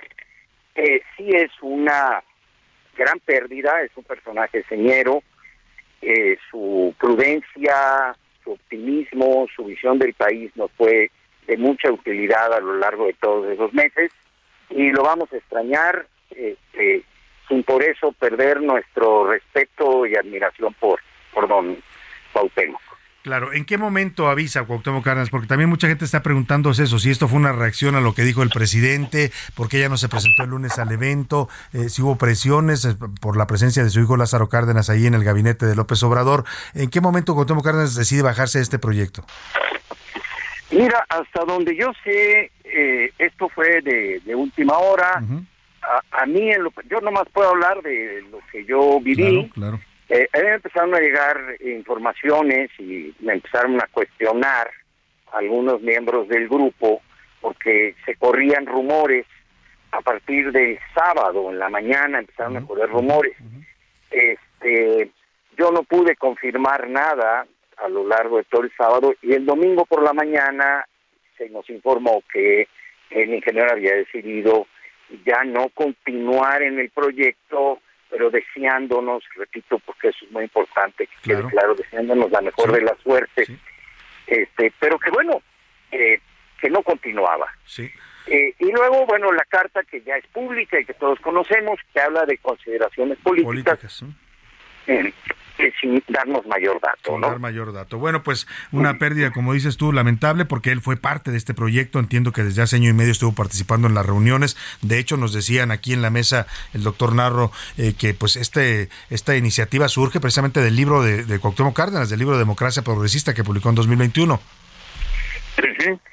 Sí, entre otras consideraciones, fue muy importante el libro del ingeniero y su preocupación por el futuro de México, eh, que creo que esta es la parte más importante que no se ha podido permear bien en, en el público. De lo que se trata es de poder ver el futuro del país con ecuanimidad, con positivismo, eh, sin estridencias, sin el hígado encendido. Claro. Y en eso la personalidad del ingeniero Cárdenas fue muy importante en el diseño del proyecto. Claro. Eh, sí. ¿Cómo han sentido la respuesta, Luis, después de la presentación, más allá de esta polémica y de todo lo que se generó con ella? Mira, hemos sentido una respuesta muy positiva porque eh, creemos que la gente está ávida de construir algo positivo, que la gente ya no quiere pelearse, pero además, y creo yo que es lo más importante, que lo que hoy tenemos como opciones no nos llenan el ojo. Y no estoy hablando de partidos, estoy hablando de los perfiles de futuro, los modelos de país que tenemos sobre la mesa. Eh, y que los mexicanos estamos urgidos de sentarnos a pensar un México diferente y un México eh, positivo, un México alegre, un México generoso, un futuro que nos llene a todos de, de ánimo y de esperanza, ¿no? Claro, pues invitamos a la gente, Luis, a que siga participando en mexicolectivo.com, esta plataforma que pusieron a disposición para que cada quien exprese ahí lo que quiera, alguna denuncia, alguna propuesta, alguna queja de lo que le esté pasando en su vida en este país. Esa es la convocatoria que están haciendo. Claro, y, y la semana que entra eh, vamos ya a dar a conocer por dónde vamos a empezar nuestros eh, encuentros temáticos y encuentros estatales. Nuestra idea es que haya múltiples encuentros donde podamos platicar, eh, no platicar nosotros, que nos platiquen, que La gente, escuchemos, que nos escuchemos todos, este, para poder llegar en junio a lo que esperamos pueda ser un- una nueva visión de país. Pues esperemos que se logre, Luis. De verdad, hay necesidad, hay dolor de la gente, hay ganas y necesidad de expresarse y esperemos que esta plataforma cumpla ese objetivo y ese vacío que hay en este momento en la política nacional. Luis Farías Maquey, analista político, colaborador de la UNA y secretario técnico de México Colectivo. Te agradezco mucho estos minutos. Al contrario, saludos. Saludos y estaremos atentos al desarrollo de esta plataforma que yo creo que sí es importante participar. Vamos a la pausa y volvemos con más para usted aquí en A la Una. Salvador García Soto. Información útil y análisis puntual. En un momento regresamos. Ya estamos de vuelta en A la Una con Salvador García Soto. Tu compañía diaria al mediodía. Con un IQ de 140, Shakira ha sido comparada con figuras superdotadas como Albert Einstein, quien también tenía un IQ de 140, y Stephen Hawking, que tiene un IQ de 160.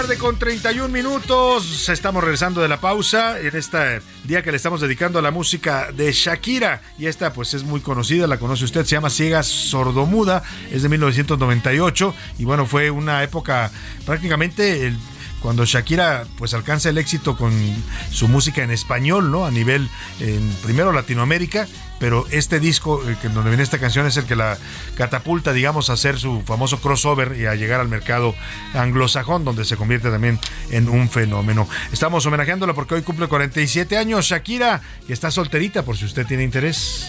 Seguimos.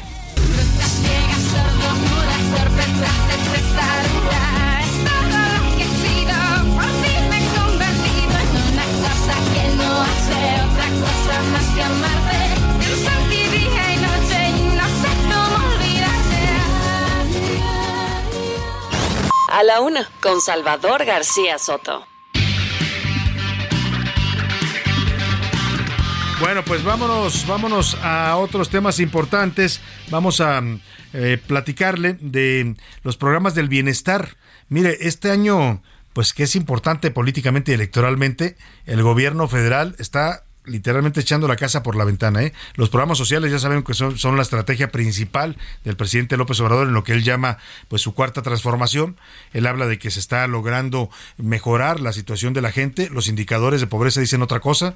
Sí, hay mucha gente que está recibiendo su dinerito y está muy contenta, ¿no? Y algunos apoyan por eso a López Obrador y votarían eh, por él o por Morena pero la realidad es que la pobreza se ha incrementado en este país, lo dice el Coneval, lo dicen todos los estudios, pero bueno, el caso es que esta pues este dinero, eh, apoyo, subsidio, dádiva, como usted lo quiera llamar, que son los programas sociales de López Obrador que entregan dinero en efectivo a la gente, este año solamente se estima que van a destinar 340 mil millones de pesos. Escuche usted, 340 mil millones de pesos a los programas sociales del gobierno federal. Esto explica por qué no hay medicinas, por qué no hay tratamientos para niños con cáncer, por qué se está debilitando la educación, muchos servicios eh, públicos, por qué le han reducido presupuestos a la cultura, a la ciencia, al deporte, pues porque hay que pagar los eh, apoyos sociales, que son los que se ganan votos, ¿no? y clientelas políticas. Le presento esta entrevista que le realizaron aquí en el Heraldo a la secretaria de Desarrollo Social y del Bienestar. Bueno, perdóname, ya no es de Desarrollo Social, esa era en el gobierno anterior. Ahora le pusieron Secretaría del Bienestar y es la señora Adriana, perdóname, Ariadna eh, Montiel. Eh, habla muy poco, eh, es muy poco, la gente no la conoce y ahora pues anda con miras a ser candidata al gobierno de la Ciudad de México y por eso ya anda hablando. Desde un puesto medular donde se operan los programas sociales y siendo una figura muy cercana al presidente, la secretaria del Bienestar Ariadna Montiel asegura que se ha reducido la pobreza en México. Se va revirtiendo la pobreza? O sea, a diferencia de estos números que de repente, de repente uno tiene en fuentes como el INEGI, por decirte algo, la medición de ustedes coloca que hay menos pobreza en el país. Sí, y una muestra clara es eh, los adultos mayores, ¿no? que tienen hoy un ingreso eh, superior por cuatro tantos, a diferencia del gobierno anterior. Sobre las críticas y estadísticas de organismos como el INEGI, señala que la medición de la pobreza se hace de una manera distinta de como la hacían los gobiernos del pasado. La medición, como actualmente está eh, establecida en la regla, la medición de la pobreza, eh, dista mucho de la visión del actual gobierno. Nosotros que hemos definido como política de bienestar, generarle un ingreso básico a las personas o a las familias eh, para su subsistencia básica.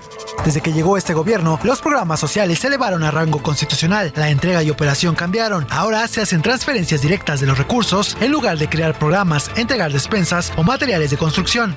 Lo del pasado era el contratismo y la corrupción. Así teníamos la cruzada contra el hambre, que ya sabemos la historia de esa estrategia. Y lo que nosotros hemos eh, realizado es una entrega directa, ¿sí? Hoy, 11 millones de adultos mayores tienen un ingreso de 4.800 pesos bimestrales, que no tenían. Lo que significa es que casi 6 millones de adultos mayores que han ingresado a este padrón hoy tienen un sustento. Actualmente, 25 millones de familias están recibiendo un apoyo con una inversión de 600 mil millones de pesos. Lo que nosotros estamos haciendo es construir derechos. Ya no es la dádiva, ya no es te lo doy si me apoya. Y sobre su futuro político, ¿existe o no la posibilidad de que busque ser jefa de gobierno de la Ciudad de México? ¿Quieres ser jefa de gobierno de la Ciudad de México? Mira, yo estoy dedicada. La respuesta esta noche en la segunda parte de esta entrevista exclusiva con Heraldo Media Group. Oiga, eh, decía la secretaria de, Bienestar que ya, que, que, ya no son dádivas, que es dinero que le dan a la gente eh, y que ya no le piden votar. Bueno, pues eso dice la secretaria, ¿eh? pero cuando vienen las elecciones uno ve las brigadas de Morena que andan casa por casa, ¿no? Diciendo, estos famosos servidores de la nación, diciéndole a la gente, oye, para que se mantenga tu pensión, pues hay que apoyar al, a Morena, al presidente, porque si no te la van a quitar, amenazando a la gente. Claro que se sigue condicionando a la gente este tipo de ayudas, que son, yo personalmente se lo he dicho aquí y lo no tengo empacho en decirlo al aire, eh, ya, a mí me parece que el programa de adultos mayores está bien, ese me parece el más adecuado. Ya otros, si me pregunta el Sembrando Vida y todos estos que sí prácticamente tiran el dinero porque no le veo ningún beneficio a los famosos jóvenes construyendo el futuro, que está documentado no solo que es un programa con corrupción porque no tiene controles, no tiene padrones, sino que además los chavos pues agarran el dinerito y se van a a chupar o, a, lo que se les antoje, ¿no? O sea, no, no tiene un beneficio real, no lo están apoyando para que crezcan, para que tengan mejor educación, para que, bueno, en fin, pero ahí está, cada quien tendrá su punto de vista. Por lo pronto, en 2023 hubo un aumento del 25% del apoyo económico para los adultos mayores de 65 años, que va a pasar la pensión de 3.850 pesos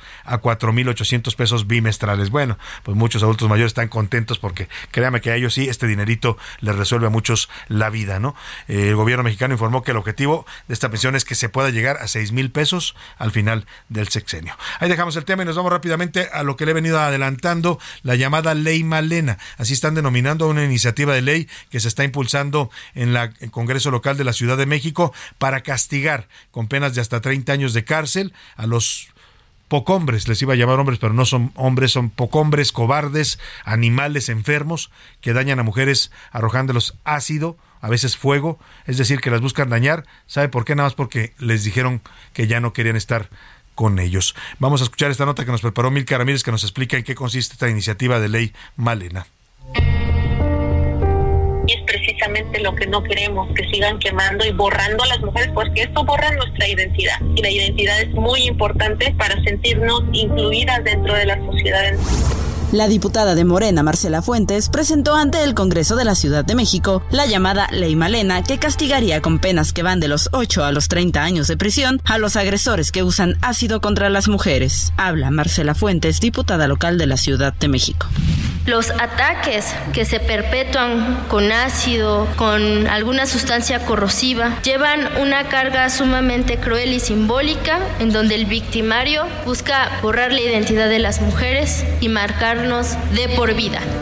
La propuesta reforma el artículo 6 y adiciona el artículo 36 de la Ley de Acceso de las Mujeres a una Vida Libre de Violencia de la Ciudad de México y deroga la fracción quinta del artículo 131 del Código Penal del Distrito Federal. También adiciona un capítulo 2 bis al libro segundo título primero del mismo ordenamiento legal. Contempla varios agravantes contra la violencia ácida, y es que este delito sería considerado como tentativa de feminicidio cuando las lesiones provoquen deformidad o daño físico permanente en algún órgano interno o externo, y en engloba cualquier tipo de agresión con químicos. Habla María Elena Ríos, víctima de ataque con ácido.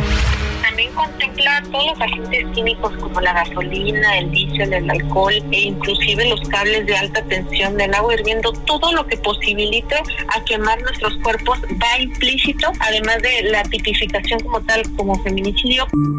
De acuerdo con María Elena, la iniciativa incluye la reparación del daño adecuada y eficaz proporcional a la gravedad del daño y la creación de un registro de víctimas. Habla María Elena Ríos, víctima de ataque con ácido también las medidas de reparación del daño en donde se convoca precisamente a las instituciones que les corresponde también hacernos parte de la justicia como la Comisión de Víctimas, el DIF, la Secretaría de la Mujer. Se le está solicitando a la Secretaría de Salud que tiene que transparentarlo directamente con la fiscal respectiva. Además que no debemos de, de dejar escapar que esta iniciativa va dirigida a todas las mujeres aunque no es la primera vez que se legisla sobre el tema. Esta propuesta sería una reforma a la ley que se construyó en 2019. Su redacción comenzó con el caso de Carmen. Habla Jimena Canseco, co-creadora de la Fundación Carmen Sánchez.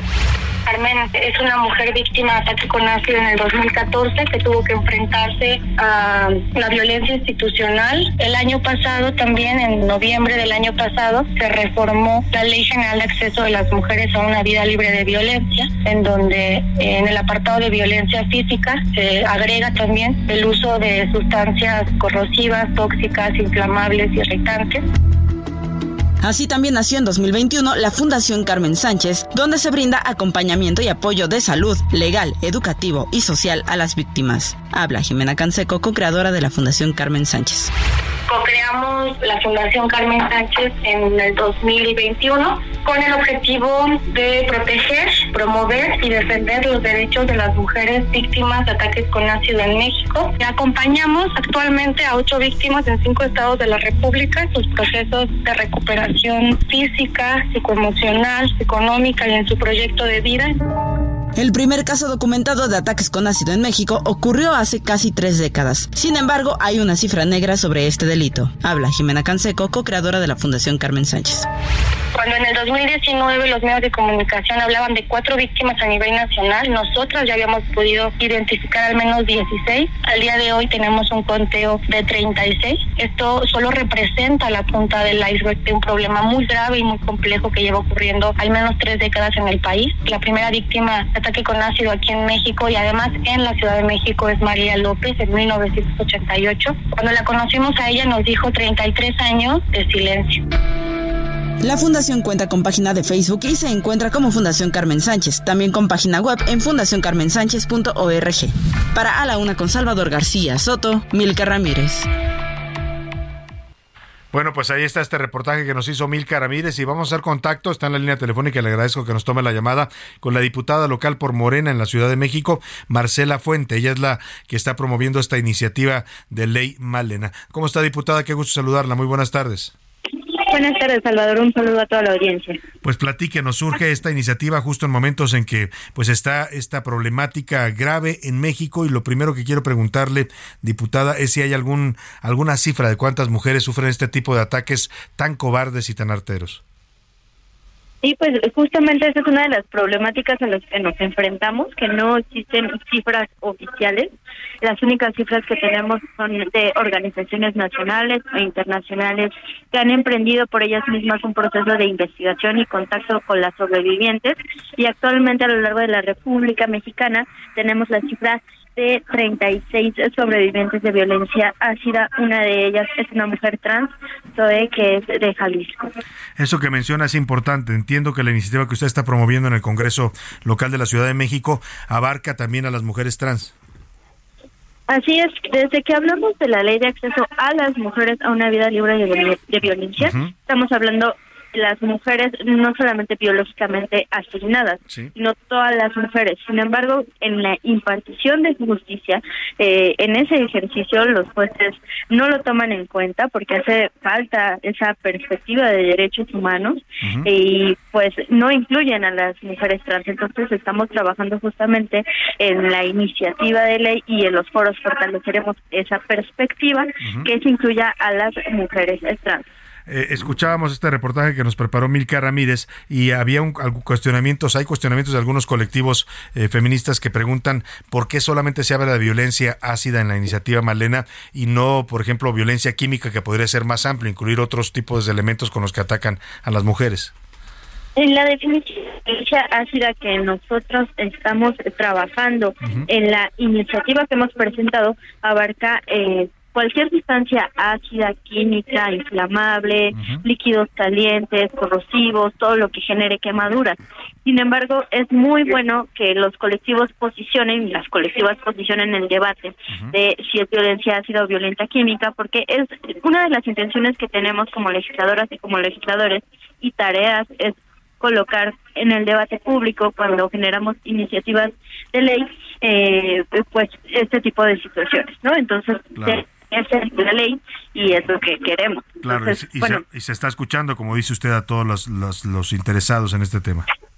Así es, y de hecho, eh, pues eh, vamos a hacer público eh, cuando convoquemos a los en conjunto con la Comisión de Igualdad de Género, que es la, la principal comisión dictaminadora, eh, para que se reciban todo este tipo de iniciativas, para que se pueda perfeccionar la ley, porque toda ley es perfectible, y pues para que demos eh, pues ese espacio de diálogo y de construcción a todas las colectivas, a las sobrevivientes, a las los especialistas. Ahora, eh, la ley, entiendo por lo que hemos visto, que diferencia entre lesiones y feminicidio en grado de tentativa ¿De qué depende que el delito se clasifique solamente como lesiones o que se hable de un, un femicidio en grado de tentativa? Este, pues mira, una de las aportaciones la pasada es clasificarla como lesiones en razón de género y eso lo estamos manteniendo. Sin embargo, no lo podemos dejar solamente en lesiones en razón de género. Se enmarca en, eh, en que sí son lesiones en razón de género, pero lo que nosotros estamos proponiendo es que se considere como tentativa de feminicidio si en el momento de arrojar eh, ácido, cualquier sustancia corrosiva, química, inflamable, de daño a las mujeres o a las víctimas, eh, se les va a dañar su autonomía sexual eh, que genere permanentemente un daño, una marca, porque eso es la característica de la violencia querer marcar a las mujeres de manera permanente y al mismo tiempo borrarles la identidad de lo que ellas han sido durante toda su vida. Claro, diputada, eh, sí. La escucho. Entonces, esa es la aportación, que se clasifica como tentativa de feminicidio, porque el agravante es de 30 años cuando se clasifica como tentativa de feminicidio. Claro, la pena es mayor y eso es importante para este tipo de delitos que se busca tipificar. Ahora, le pregunto finalmente, y le pido más bien si hay mujeres que nos están escuchando en la audiencia que han sufrido este tipo de agresiones, pero que nunca la denunciaron, si hay familiares que conocen de algún caso, eh, eh ¿qué les diría usted? ¿Cómo los llamaría? Pues a que se sumen a este esfuerzo por hacer una ley que castigue a estos, eh, yo digo que no les llamo hombres porque no lo son, que atacan de esa manera a las mujeres. Pues justamente próximamente vamos a hacer en redes sociales pública la convocatoria para que manden sus iniciativas eh, eh, al Congreso de la Ciudad de México, a la Comisión de Igualdad de Género y también les voy a dejar mi correo institucional para que nos hagan llegar absolutamente todas sus propuestas, sus dudas, que es marcela.fuente.castillo arroba Congreso de la Ciudad de México punto com. Y está el correo de la diputada Marcela Fuente, marcela.fuente.castillo, eh, eh, arroba congreso de la Ciudad de México punto com, ¿verdad? Así es. Bueno, pues para que la contacten si usted tiene algún caso o sabe de algún caso y eh, que quiera participar en este debate y en esta elaboración de esta ley Malena, pues ahí está la oportunidad que está abriendo el Congreso de la Ciudad de México. Le agradezco mucho, diputada. Gracias por conversar con nosotros sobre este tema y estaremos muy pendientes del desarrollo de la iniciativa. Gracias por aperturar el espacio, buenas tardes. Ahí está, pues importante iniciativa, ¿eh? porque hay datos, ya lo decía la diputada, no hay una cifra oficial de cuántas mujeres son atacadas con ácido o con algún otro elemento químico para dañarles en su integridad, en su eh, rostro, en su físico. Hay una cifra negra que dice que hay hasta 500 años de mujeres, perdóname, 500 casos al año de mujeres atacadas de esta manera en nuestro país. Grave el tema. Vámonos rápidamente, José Luis. Dicen que ya la marmota, esta tradición que existe en los Estados Unidos para el pronóstico invernal, que ya ya habló la marmota. ¿Qué dijo la marmota, José Así es, se trata de Phil, la marmota, esta tradición que tienen allá en Estados Unidos. Este año se celebró en Ohio y bueno, pues eh, la, tradición marca que la marmota, como es un, es un animal que inverna, cuando sale de, su invernación, puede, dependiendo de cómo vea su sombra la marmota, eh, puede definir la cantidad de semanas o de días que queda al invierno. Este año el Phil, la marmota, ya salió de su madriguera y alcanzó a ver su sombra, por lo que pronosticaron seis semanas más de invierno para todo el mundo. Seis semanas más. semanas más de invierno. Estamos hablando de cuatro semanas de febrero. Y dos de marzo. Y dos de marzo. el 21 de marzo y acaba la primavera y, empieza la primavera. el, pues invierno y empieza la primavera. El pronóstico de Phil La Marmota. Muchas gracias, José Luis. Vámonos al entretenimiento con Anaí Arriaga. El entretenimiento con Anaí Arriaga.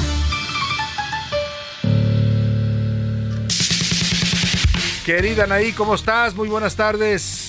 Mi querido Salvador, ¿cómo estás? Excelente jueves, fuerte abrazo para ti, amigas, amigos de A la Una. Les cuento que las Spice Girls, la banda más famosa de los 90, se reunirá en la histórica celebración de coronación del rey Carlos III que se va a realizar el 6 de marzo.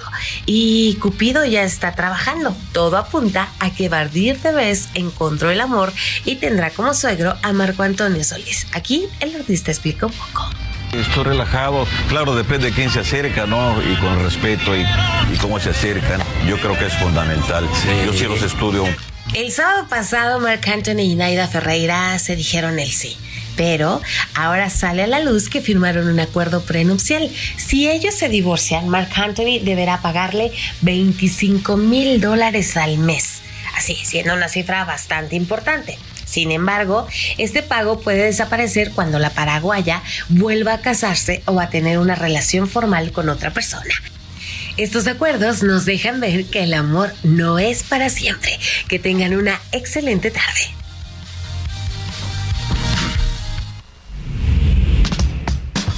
Los deportes en A la Una con Oscar Mota. Señor Mota, ¿cómo está usted? Bienvenido. Mi querido Salvador García Soto, amigas y amigos, soy un gran día para ganar, fascinado. Estoy aprendiendo el Día de la Marmota. Estoy eh, también en los 90, ¿no? Que ahorita nos platican allá Arriaga de las Spice Girls. Esta semana anduvo David Beckham por haciendo temas, obviamente, eh, empresariales y de patrocinios. Y bueno, se tomó fotos absolutamente con todos, menos conmigo. ¿En no, dónde anduvo? No me llegó al precio. Aquí en la Ciudad de México. ¿Ah, sí? Pero, o sea, tuvo con esta famosa marca de tenis, organizó diversos eventos. Entonces, muchos exfutbolistas, eh, hombres y mujeres, Liga Femenil y todo eso, tomándose fotos con David. O sea, nuevamente dijimos, ¿qué es esto? Los 90, ¿no? Increíble Claro, con. regresas a los 90. Nuevamente. Oye, ahora que te escuchaba hablar de Phil la marmota, si los gringos tienen a su Phil la marmota, nosotros debemos tener a un tlacuachito, ¿no? Que Debería funcionar general. pronosticador, un tlacuache pronosticador, ¿no? Funcionaría. Pancho Tlacuache o algo así. Un este, un ajolotito, ¿no? Un ajolote, un cacomixle, cacomixle, pues. claro. A ver si no se lo cenan. Pero bueno, querido Salvador García Soto, temas rápidamente de béisbol. Hoy inició la serie del Caribe donde México busca eh, ganar su título número 10. Enfrentó al equipo Tigres del Licey, representante de República Dominicana. Los Tigres del Licey habían derrotado hace un año, hace un par de años, precisamente en la última serie del Caribe a México, que inició perdiendo cuatro carreras contra uno, pero al final dando la vuelta, México gana cinco carreras contra cuatro. Así que bien por el equipo de Cañeros de los Mochis, que está reforzado con varios eh, jugadores De otros equipos, ¿no? de la Liga Arco eh, Mexicana. Entonces, es importante. Por último, también Kylian Mbappé está lesionado. Eh, la próxima semana se reanudan. Eh, se lesionó el fin de semana en un partido con, con el Paris Saint Germain, un golpe en la pierna. Por cierto, falló dos penales. Algunos dicen que todavía está medio tocado por la final del Mundial Ajá. y ahora no va a poder jugar la próxima semana en la reanudación de Champions. Entonces, importante ahí lo que pasa con eh, Kylian Mbappé. Y por último, pues rápidamente yo le damos eh, Santiago Ormeño, que tanto platicamos con el asunto de Chivas, pues se va al equipo de Juárez. Ya no Se va a estar con las Chivas. Bueno, pues ni hablar.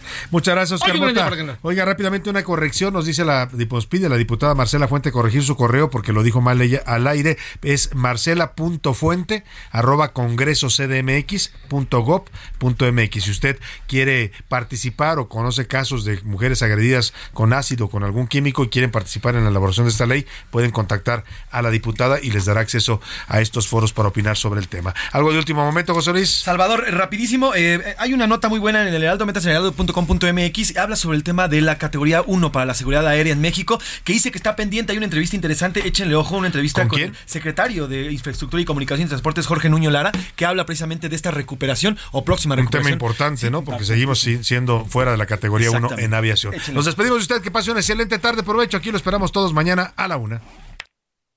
Por hoy termina A la Una con Salvador García Soto. El espacio que te escucha, acompaña e informa. A la Una. Con Salvador García Soto.